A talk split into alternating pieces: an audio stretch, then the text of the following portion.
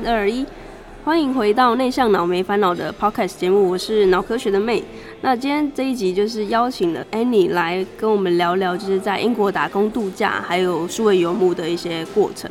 然后我们之前为什么会认识，就是因为在英国这边，Annie 举办了有一个 made Up 的活动，所以他是主办人。然后我们就在聚会之后，我们有小聊一下，所以我就主动邀请 Annie 来跟我们聊聊，怎么去过四十几个国家，然后现在从事什么样的工作，如何在英国打工度假生存下来。然后我们现在就是在英国的某一间咖啡厅录音。那我们先欢迎 Annie。Hello，大家好，我是 Annie。呃，我在英来英国之前，呃，在台湾是做行销，我是自己开一家公司，然后自行接案，所以我接过大大小小的案子，然后也呃也举办一些活动，同时我也是一个摄影师，我帮一些呃我拍一些商业的照片，也拍婚礼的照片，在这段期间，我去了四十多个国家旅行。在旅行的过程当中，我会去写一些呃部落格，然后写一些新的分享，然后也给写一些自己在旅行中就是得到的一一些启发。嗯，来英国之前，我呃我其实自己有蛮长一段的挣扎，就是到底要不要来，然后加上其实我现在也不是二十出头岁，所以其实刚来的时候还有家人等等之类的情感上的一些羁绊，就是你在来之前。有没有挣扎过？就是为什么最后会选定英国，不是像其他澳洲啊，或者是你之前有待过日本东京，然后法国里昂这些国家，为什么最后选择来英国？嗯，我觉得会挣扎都是会有的。所以我觉得每个人在做一个重大的选择之前，其实都会就是多方的做一个考量、做评估。那最重要的话，我觉得会询问说自己到底想要来的原因是什么。这原因可以很单纯的说，哦，就只是因为喜欢这地方，或者说想来这地方。那对我来讲，为什么没有留在东京？为什么没有留在里昂？我为什么没有留在台湾？因为其实如果真的要用一些比较资料的性的比较的话，其实这些地方。有的时候应该也蛮可能胜过英国的，因为英国真的是很贵，然后又很、嗯、又很就是就是它你可能真的很难存到钱，然后你的生活品质会降低很多。像我现在就每天都吃吐司，然后以前的话就每天可以去吃鼎泰丰啊什么的，所以这样的落差其实非常大。那当然我想说的是说，呃，其实重新回到说要。来英国这件事情，你会重新去想说你的人生当中最重要的东西到底是什么？然后在你有限的生命里面，你到底想要体验什么？因为呃，在二十岁、三十岁这个时间，其实是蛮精华的时间，你可以去探索说你想要的东西是哪些，然后你到底是谁，然后你想要呃去经历什么样的事情？因为我相信人到呃五十岁、六十岁，甚至四十岁以后，会有其他的责任，会有其他的嗯。其他的阶段，就算你想做，你也说不定也没有那么想做。所以我觉得，在这个阶段，你会去思考到底这个阶段对你来讲是什么。当然说来英国也不是说一辈子你就是得待在这里，你就是真的就是也就一两年的时间。你如果真的有比较比较比较其他的选择，你可能会五六年，可那个又是另外一个故事。所以不要想这么多，你就是只有一两年，就只是选选择说你这一两年要待在哪里而已。嗯嗯。就是刚刚生活的体会，就是来英国之后，就是一开始一定会很新鲜啊。像我刚来的时候，确实也很兴奋，然后对什么事情都觉得非常的好奇。但是你现在是来英国多久时间？半年？嗯、呃，我现在来的时间大概四个月，然后四个月也很新哎。对啊，对，其实我来这边的时间大概四个月。那当然说，因为我之前。的旅行经验，还有就是长期旅居的经验，所以其实帮助我蛮快可以在一个城市里面适应。嗯。所以说，但就算因为这样子，我觉得还是需要给自己一些时间去习惯这地方，然后习惯工作。所以我觉得，呃，我觉得我们对于时间的概念其实可以再更宽裕一点，嗯，就是可以不用说哦，我什么期限内要得到什么，我什么时候要得到什么，因为。那是一个很辛苦的一个标准，所以说，如果你愿意给自己多一点时间，然后呃三个月、四个月，然后像我来的话是四个月，然后开始工作。那我现在做的工作是我在赌场工作，那这个的话其实也是阶段性的一个规划。呃，赌场我有听错吗？就是我们一般的认知的那种赌场，就是澳门的那种，是吗？对对对，没错。嗯、其实呃，赌场这个产业的话，在英国它是合法的。嗯、然后呃，我在的赌场它是全欧洲最大的赌场。哦。那其实当然也没有澳门这么大，它其实就是你如果认真看电影，我觉得呃，可能就就还好。但、嗯、呃，它其实是英国、澳洲、澳洲、欧洲最大的一个。赌场，然后呃，里面呢会有我的工作的话，就是做荷官。荷官的话，就是在现场做发牌，嗯、然后做一些就是呃算钱啊，然后嗯、呃，如果是俄罗斯轮盘，你就可能要转那个轮盘的那一个角色嗯。嗯，哇，这听起来非常的困难哎，就是有点像主持人的角色，就是你要在一个 game 里面担任那个控制整个局面的人，是吗？嗯、呃，对，没错。其实这也是我觉得很大的一个收获。像前几天我的呃我的主管他就跟我说，你要想象这个赌场就是就是你家，然后、嗯、呃这个牌桌就是你的房间，所以如果有客人来你的房间给你捣乱，你要不要把他赶出去？要，你就是要把他赶出去。嗯、如果有客人来你的房间，你是不是会留意他的一举一动？或者说有客人来你家，你一定会先想一下这客人是谁嘛？嗯哼，所以大概会有。这样的一个慢一个观念，就慢慢的植入到自己的脑袋里面。嗯嗯，那我觉得赌场这个产业其实蛮特别的。那我们倒带一下，就是为什么当初会接触到这个产业？就是你在来英国之前是没有这方面的呃，算是专业吗？那你是重新来这边英国学习？对，没错。呃，我是来这边就是呃面试，然后他们这边的话会有六个礼拜的。呃，训练的课程，嗯，就是训练的，他们就是学校，对。那这个的话，当然是底薪，然后也是就是整个读，就是工作，他提供你的一个一个训练的培训的一个机会。嗯。然后在这之前，我是没有经验，那当然就是对这个产业有兴趣，嗯，觉得这是一个蛮蛮有趣的一件事情，嗯，所以选择这份工作。那六个礼拜后就会需要就是得到一些呃 license 执照去做这份工作，嗯。好，那这个方面，我觉得其实应该是每个人来打工度假之前最烦恼的部分，就是因为你大部分人来英国之前是没有工作的嘛，所以等于你要从台湾来英国的那个前一两个月，就是大家会开始疯狂的投履历，然后到处面试这方面。那你觉得当初在面试的时候过程，你有没有遇到什么样的困难？那现在目前想起来，可以给大家一些回馈的。我觉得关于面试这件事情的话，我会觉得说，你永远都给自己一个时间去做这件事情，它不会是就是。它不会是一个拍手然后就得到的东西，所以它是一个阶段。然后在这个阶段，我觉得会有很多可以思考的事情。但就实际上，当然就是履历上怎么调整啊，然后你想要怎么去选工作啊，你要怎么准备面试啊，这个就太多细节。但我觉得它有一个很重要的原则，就是说这个阶段它其实就是在。协助你探索你到底想要的是什么，嗯，所以就算你去了一份工作，其实如果你做了两三个礼拜，你真的觉得很无聊，或者说不适合你，我觉得也完全可以可以离开。像我现在在这份工作，我其他的同事他们就说哦，我们就看看可以走到哪里，嗯，就是说呃，可能如果排班出来，可能会有排班的原因啊，可能会有同事的原因啊，嗯，等等等。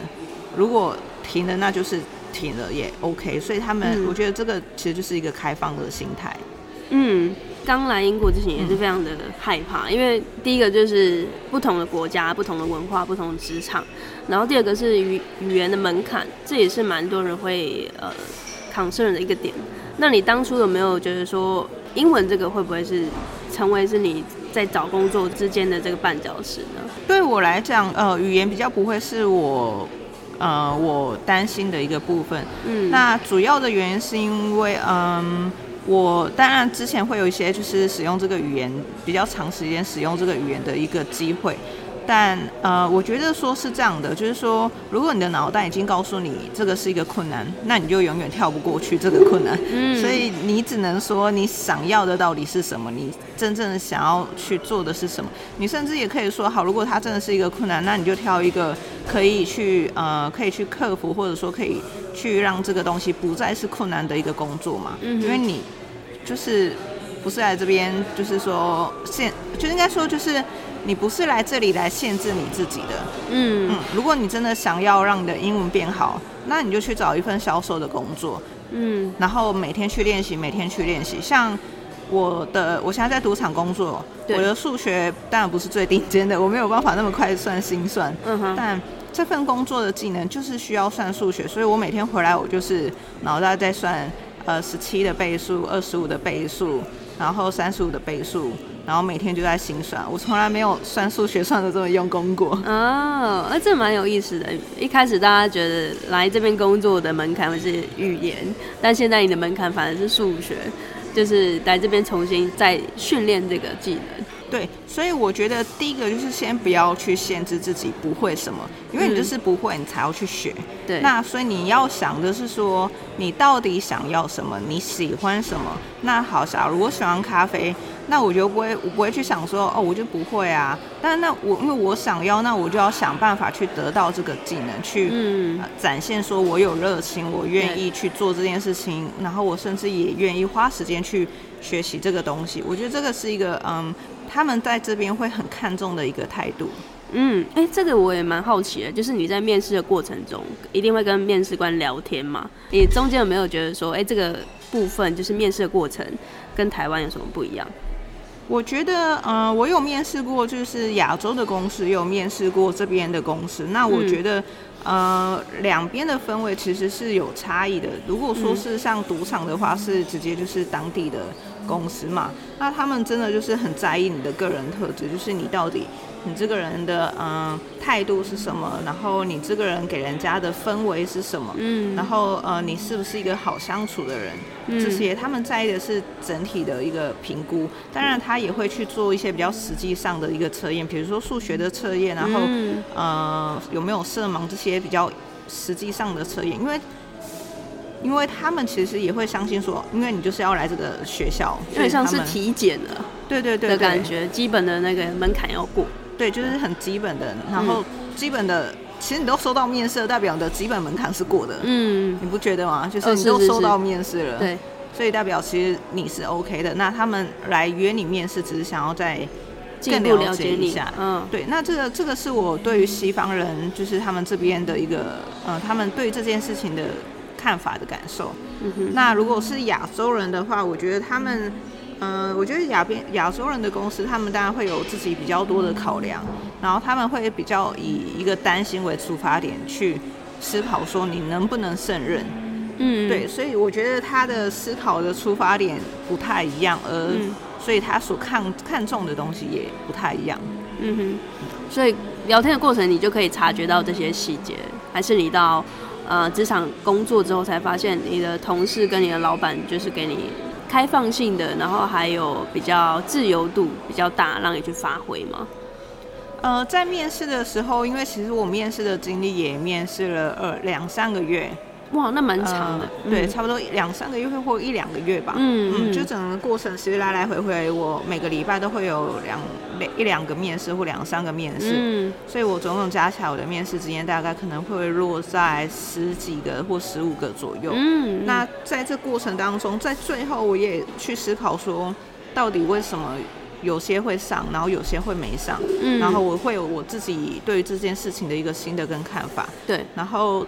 最后我选择了呃我现在的工作，那进去工作后跟大家的相处，跟大家我所受到的一个嗯、呃、应该说对待嘛，就是、嗯、是好的部分，我会觉得说、嗯、哦原来如此，就是他们对于这件事情的看法，所以呈现出来的氛围就更可以去呃重新回馈到说哦原来我当初面试的时候他们怎么看待这件事情，跟我现在进去工作后我得到的结果是什么。嗯嗯哼，好，那我相信收听这个节目的人，他可能蛮多是现在正在观望要不要来英国打工度假，或者是他现在正在水深火热找不到工作的阶段。那你没有什么建议可以给现在的这个阶段的新人？就是你当初前一两个月在找这些工作是去哪些平台，然后你怎么去啊、修改你的履历，然后每次面试之后你是怎么怎么去审视这整个面试的过程，然后让下一次更好？嗯，我觉得呃，平台的话，大概其实就是 LinkedIn，然后或者 Indeed，其实这些东西应该在网络上都可以找到资料。嗯，然后呃，要怎么修改这件事情，我觉得可以用 Chat GPT。哦，GPT，酷。只要你不把一些就是资料放上去，它就帮你修改好了。嗯，嗯，你甚至可以就是输入中文，然后让它帮你翻译成英文，所以你大概就只是需要去呃重新检视一下。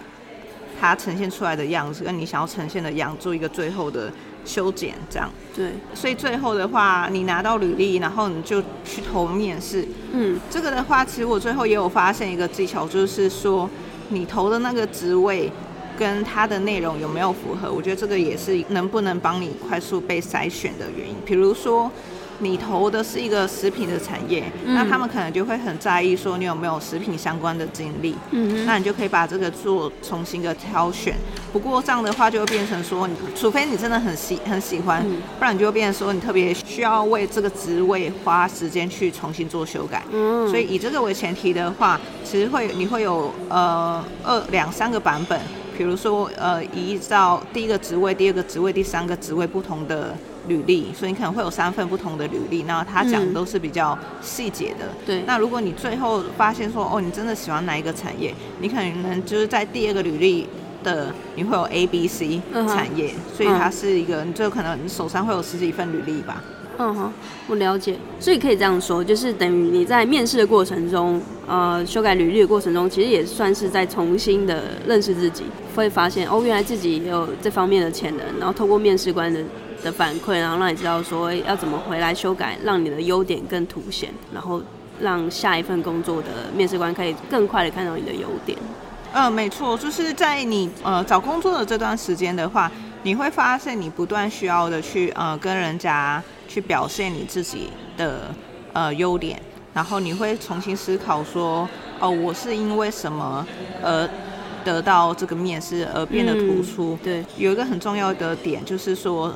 永远不要觉得气馁，说嗯找不到工作，因为不是找不到，而是你在尝试你想要找的工作。嗯哼，这个不会就是从天上降下来，对，你一定会不断的去尝试，去尝试。它就像骑骑脚踏车一样，你不会不会骑，你只是需要就是前面那段时间需要跌倒，需要有人帮你扶一下，需要有人陪你聊天等等等。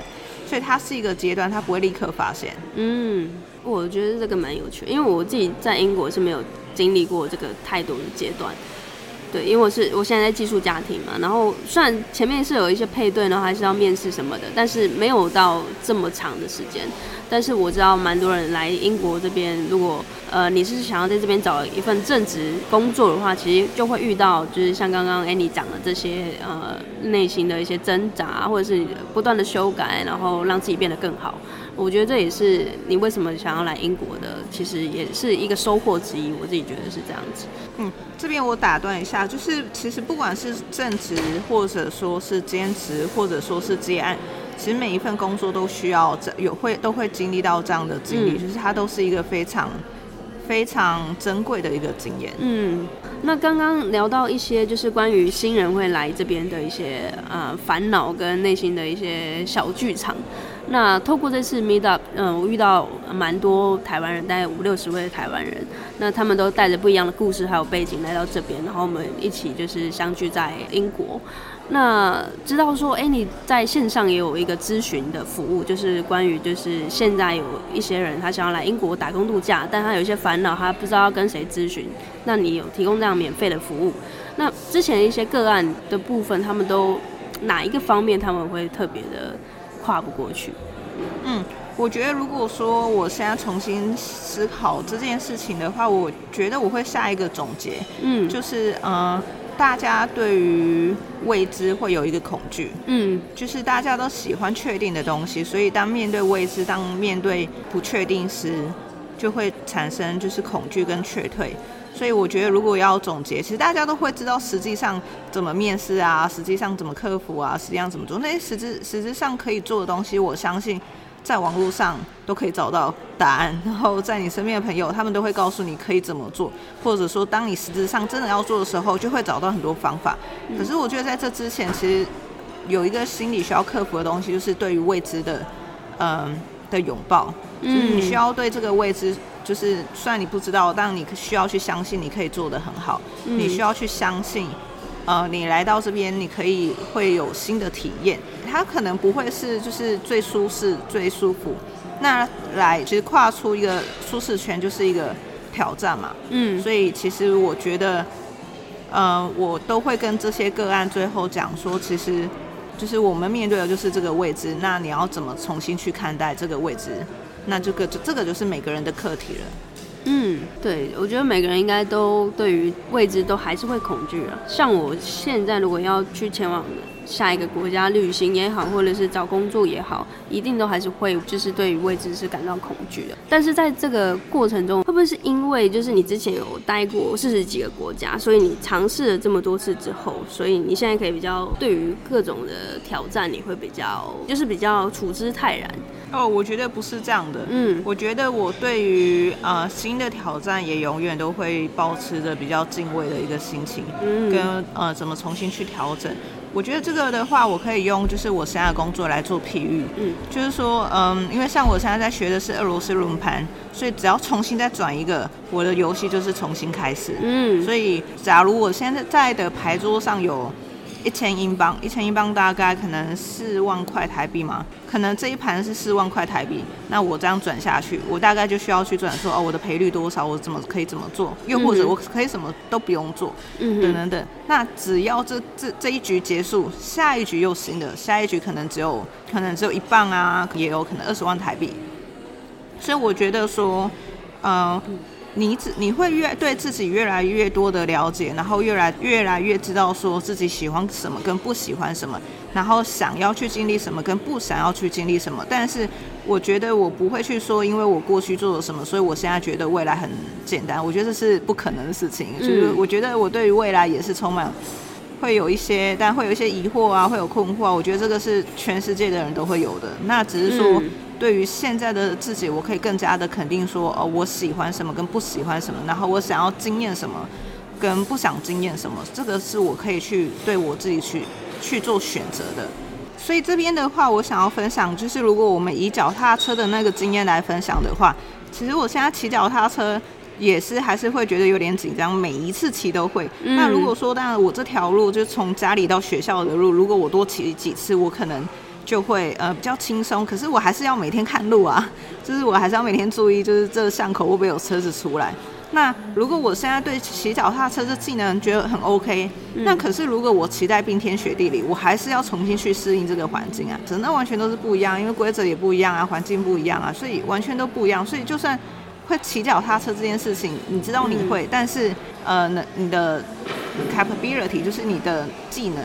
你可以对这件事情的掌控度多少？所以你不会踏上脚踏车，然后不敢踩踏板嘛？因为你知道你大概，你知道你可以踩过去，可是你知道你需要时间去适应。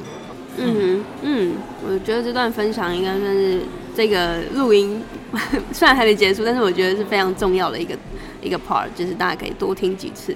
就是呃，不管我们经历多少事情，我们在在啊历经一个位置的时候，我们还是会抱持着敬畏的态度，然后小心翼翼的，或者是就是去体验这个过程。好，那嗯、呃，我们把话题就是拉回到刚刚说我们来英国打工度假。其实我先说自己，我自己呃，英国是我。第一个欧洲国家，甚至在来英国之前，其实我也没有去过太多地方旅行的经验，所以我其实算一个蛮新的旅行者，也很新的一个数位游牧的尝试的新人。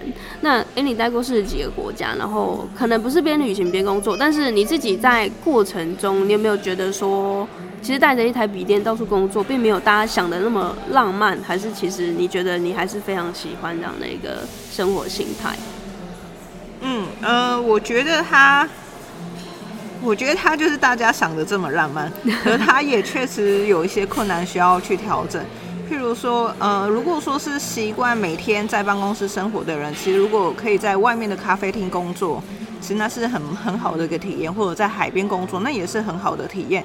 那当然说，呃，如果要做这件事情，其实也会需要思考说，你的环境有没有网络啊？你会思考到其他的东，其他的一个条件。嗯、那我会说，呃，数位游牧它其实重新回到初衷，就是说，为什么大家想要做数位游牧？那是因为可能大家对于自由的渴望，嗯，那为了对自由的渴望而去重新调整、重新适应新的生活形态，他们愿意去为了自由而放弃，呃，可能工作的稳定啊，放弃呃与朋友相处啊的时间，变成一个人在外面就是跑来跑去。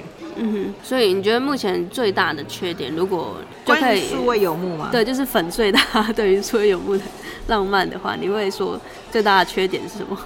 我我不会用缺点来形容，可是我就会说，你要做这件事情的话，嗯，你的心脏可能就需要够强哦，你需要可以够拥抱未知，嗯，因为你永远不知道你的就是可能下一餐在哪里，你的下一个目的地在哪里，嗯，但它就是好玩的地方啊，所以就是。它不会恐，它不会是什么可怕或粉碎，不会这样。就只有你回到一个初衷，就是你到底想要的是什么。如果你愿意为了自由做到这程度，那你当然值得拥有它。嗯，好。呃，为什么我会说粉碎？就是因为我还没成为数位游牧之前，我觉得就是非常的向往，就是就像 Annie 说的，我很向往自由，然后也很想要逃脱这种朝九晚五的工作，就是九九六。然后我加上我自己也很喜欢旅行。所以这件事情算是我的梦想，然后我现在也实践了，在过程中，虽然现在才刚开始，但是我觉得目前我还是非常喜欢这样的生活形态。但是要我说缺点的话，也可以讲蛮多的，所以我也才蛮好奇，你对于这方面的就是优点跟缺点，因为优点我们都知道很多了嘛，而且非常的外显，但是缺点是只有体验过的人他才会知道。然后他才有办法去跟还没有体验过的人分享。那我刚刚想要问的是，就是关于数位游牧的缺点嘛，就是我自己是一个内向者，然后我在旅行的过程中，其实没有办法像外向者来说，就是这么的活跃，就是时时刻刻都是充满电的，所以我会蛮需要有自己的空间。那在我来说，它某部分会算是一个。缺点就是就会觉得说，哎、如果我可以这么外向，然后常常就是很有电力跟大家社交的话，那该有多好。嗯，这个部分我会先就提供一个回馈，就是说，只有你自己把它定义成是缺点的时候，它才会是缺点。嗯，不然的话，其实每个人都是一个独立的个体，每个人都有自己的喜好，然后大家其实会有喜欢社交的时候，喜不喜欢社交的时候，我觉得那个都是就是很。呃，很一个个体可以拥有的一个特质，所以说，它不需要是全然的呃外向或全然的内向才可以拥有什么，而是说你会去思考到底什么样对你来讲是舒适的。如果你今天很想要社交，嗯、那就去社交啊，嗯、你不会说在自己很想要充电的时候，然后眼睛看眼睛看着别人社交很羡慕，这不是很矛盾吗？你现在就是想要充电，然后你还不觉得，你还不享受在你充电的过程中，然后就说别人出去玩很好。你这个就是，我就不知道怎么说这个了，这个就就太矛盾。所以说，我自己的话，我是会说，我是我有我内向的时候，也有我外向的时候。我知道在什么时候我想要社交，我知道我在什么时候我想要一个人。像我现在呃工作的话是一到五是工作，那工作的话是十点到六点。那我的六日我就发现，天啊，我工作太耗电太累了，整天都在讲话。那我可能礼拜六。但也会想要出去走走啊，可是我可能会留个一个一两个小时，就是看个书啊，或者不讲话。嗯、我觉得这都是对于生活步骤的一个调整跟调配，跟自己的一个平衡。嗯、因为你会越来越知道自己什么时候想要什么，什么时候不想要什么。所以说，如果说嗯整天叫我去办活动，我也做不到这件事情，嗯、我就也不会想要这样子做。嗯。那在内向者的性格，确实像 Annie 说的，就是我从一开始，我对于内向者其实是蛮自卑的，从认为自己为什么没办法那么外向啊，然后甚至会开始攻击自己，然后越来越退回去自己的角落。那到后来就是会尝试着去练习，然后发现自己什么时候是需要充电的，什么时候是可以去社交的，然后慢慢的在这个过程中才发现，嗯、这些细节，然后就会慢慢的放掉，就是自己对于内向者这个性格的一些呃不好的看法。我知道很多内向者会在职场或者生活的时候会遇到一些呃人际关系上面的问题，然后开始会很。审视自己，然后开始攻击自己。我觉得这也是我自己想要成立这个节目蛮大的一个初衷。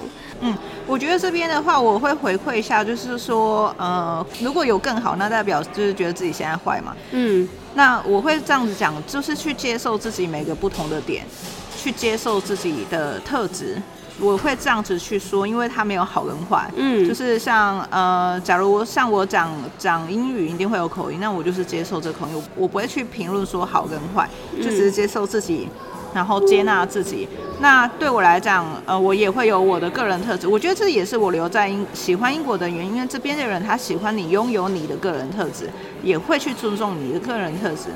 所以我觉得个人特质这件事情其实是很重要的。你今天当然可以选择，嗯，很喜欢开玩笑的人，当一个开喜欢开玩笑的人，当一个什么样的人，你可以决定自己想要当什么样的人。在英国这个国家，他们是允许你这么做的。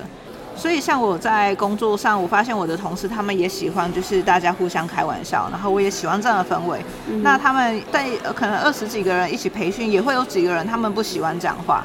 但我们还是很喜欢他们啊，我们就说哇，他的 style 真的很棒。我们还是喜欢每个人不同的风格，嗯，所以说我觉得他是个人特质，每个人都该拥抱自己的个人特质。嗯，OK，哇，这我觉得这结论也是蛮出我意料的，因为我们一开始在聊英国打工度假，但是好像呃，真的每一次的话题到最后，大家都还是在探索自己的过程中，然后更认识自己。然后有更拥抱自己这样子，然后也是我觉得也是在认识的过程中，你会更愿意去用比较开放的角度去看身边的人事物，因为你知道你自己也有很多地方可以跟别人学习，然后你也可以正视你自己的优点。然后我觉得这是在台湾我我自己比较少遇到这样的状况，大家会呃夸赞你，然后或者是称赞你。然后比较不会用责骂的角度，这个是我来英国之后也是蛮大的一个收获。嗯，那在这边的话，我觉得我对于英国打工度假这件事情，我会给大家一个，就我自己对这件事情的回馈会是说，呃，它不会是一个终点，不会说你做了这件事情就怎么样，不是在你买了机票就是来英国这件事情就怎么样，不是这样子，是，对，是你在这边你经历了什么，然后你。经历了这些过程，让你得到一个新的对于自己新的重新的诠释。嗯，然后在这里，因为你的生活圈全部都归零，然后你的工作归零，一切归零，因为归零，你才有办法重新再去创造一个你要的自己。你不会被别人限制，所以你不会遇到一个朋友，然后来了说：“哎，你干嘛穿裙子？”不会，因为你没有人认识你，他可能就说：“哎，你穿裙子很好看。”你就会重新对于这件事情有新的诠释，所以。你可以，如果就是对于想要来打英国打工度假的人，我会觉得说，你就我会觉得就就来吧，反正两年的时间，或者说一年的时间，如果你真的很不喜欢，你一个月也可以回去，就是不要去限制说自己应该要怎么样，或者达到什么样的目标。它就是一个很很很很有趣的一个旅行，然后你就是来去享受它，就算你找不到工作，也可以很享受它，因为它就是一个经历，你这辈子。也许就这个经历，然后如果说你你受够了这样的经历，你觉得说，干我每天在这里真的都是在找不到工作，我受够了，我不想要再经历这样，那也 OK 啊，你就知道说你喜欢的是一个稳定，有一个很好的工作，或者说是一个，比如说喜欢公务人员的这个工作，也许这样子带给你更大的一个环呃。安全感、安全感或喜欢，那你就不要来，就你也可以，你就你就知道说你喜欢的是那个，你就不会在做那个工作的时候来想着说，嗯，哦，大家去那里旅行多好，没有，你知道你不喜欢那个嘛，你就知道你喜欢的是什么，你就不会去羡慕人家了。所以我觉得它是一个，你就把它当成你是来迪士尼乐园玩吧，嗯。当然，就是像我去迪士尼乐园玩，我也我没有喜欢坐云霄飞车，所以我很我就知道我也不会去，我也不会去羡慕别人坐云霄飞车怎么样。谁来跟我分享，我都不会羡慕，因为我早就不喜欢。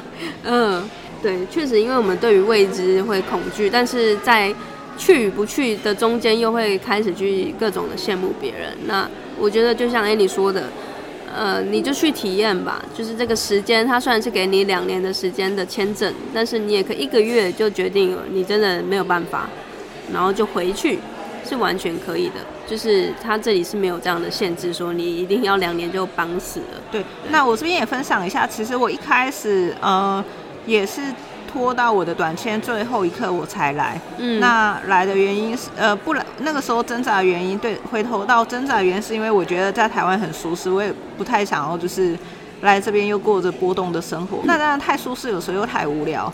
舒适其实是一种无聊的 另外一个方面，因为每每每天就是吃喝拉撒睡嘛，然后跟你固定的朋友。然后呃，可能也交不到什么新朋友，嗯，所以那个就是一个，也是一个生活形态。对，所以那个时候在想说，也那个是我挣扎到底要不要来，因为毕竟如果来英国，就是可能辛苦生活过得比较刻苦一点，是，然后生活又重新做，需要安顿。所以说，哦，我，所以我最后决定来的原因，那当然就是给自己一个机会。嗯哼，永远都给自己一个机会，你不一定要立刻 say yes，可是你可以给自己一个机会去尝试，再来决定你自己喜不喜欢。嗯，那对我来讲，我给自己一个三个月的时间，是我给自己的机会，就是一个投资嘛。嗯，对，我们可以把机会当成是一个投资。所以我一开始是先就是短租三个月，然后看看自己喜不喜欢。所以我大概第二个月的时候，我就问问自己说。哎，我每天醒来还是觉得很好玩吗？嗯，好好，我觉得好像还不错，还可以继续待。好，那我就真的觉得说好，那我就是再去找一个比较长时间的呃租屋。嗯哼。然后，所以才后有后续的故事，就是说工作也是，我就是先做做看嘛。然后，所以其实像也我也给自己永远给自己一个机会说 no。嗯。就是我也可以说啊，我真的不喜欢这工作，我也不想要在英国工作，多无聊。嗯我 OK 嘛？那这样的话，我更可以去拥抱所有的机会跟所有的尝试。所以这个是我，也是我一开始挣扎跟到现在确定喜欢这里的原因的一个一个阶段。嗯嗯，好。我觉得这个分享对，就是到现在我们像 Annie 是待了四个月，我自己待了七个月，快八个月，都还是每天还还是会问自己这个问题，就是还喜欢这里吗？还是我们下一个阶段的目标会往哪里去？我自己每天都会这样子，就是有点像在内心写日记的感觉。那我想好奇，Annie，你你有想过你两年之后打工度假会去到哪里吗？还是你没有想过这个问题？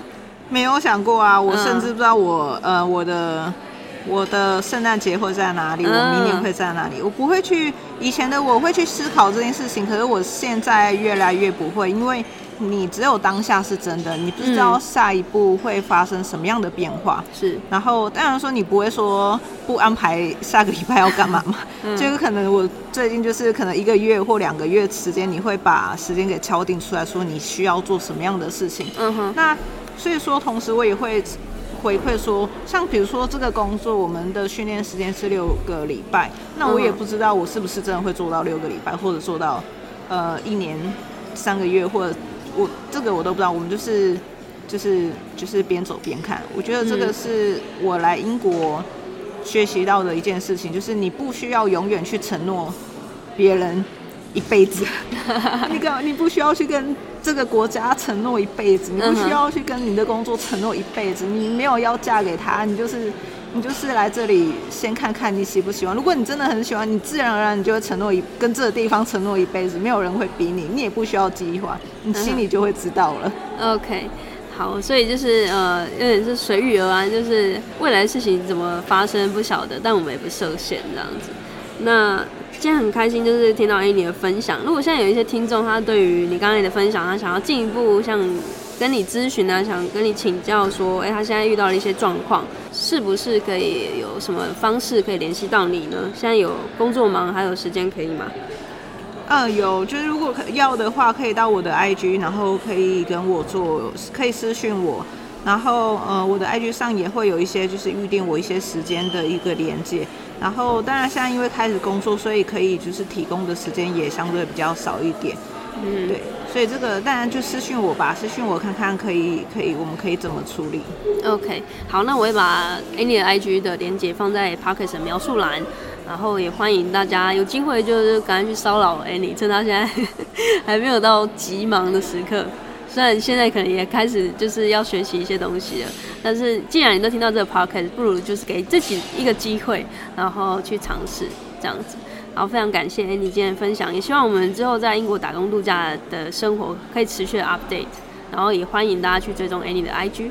那感谢大家的收听，那我们就下一集见喽，拜！谢谢大家的收听，拜拜。好的，那这集非常感谢 Annie 非常精彩的分享，希望这集对你们有帮助。那在这边也跟大家公布一个好消息是，在十月二十一号的时候呢，星期六，呃，在东伦敦的呃下一次的 Meetup 也是由 Annie 来主持，然后呃地点是在 Lockdown Room。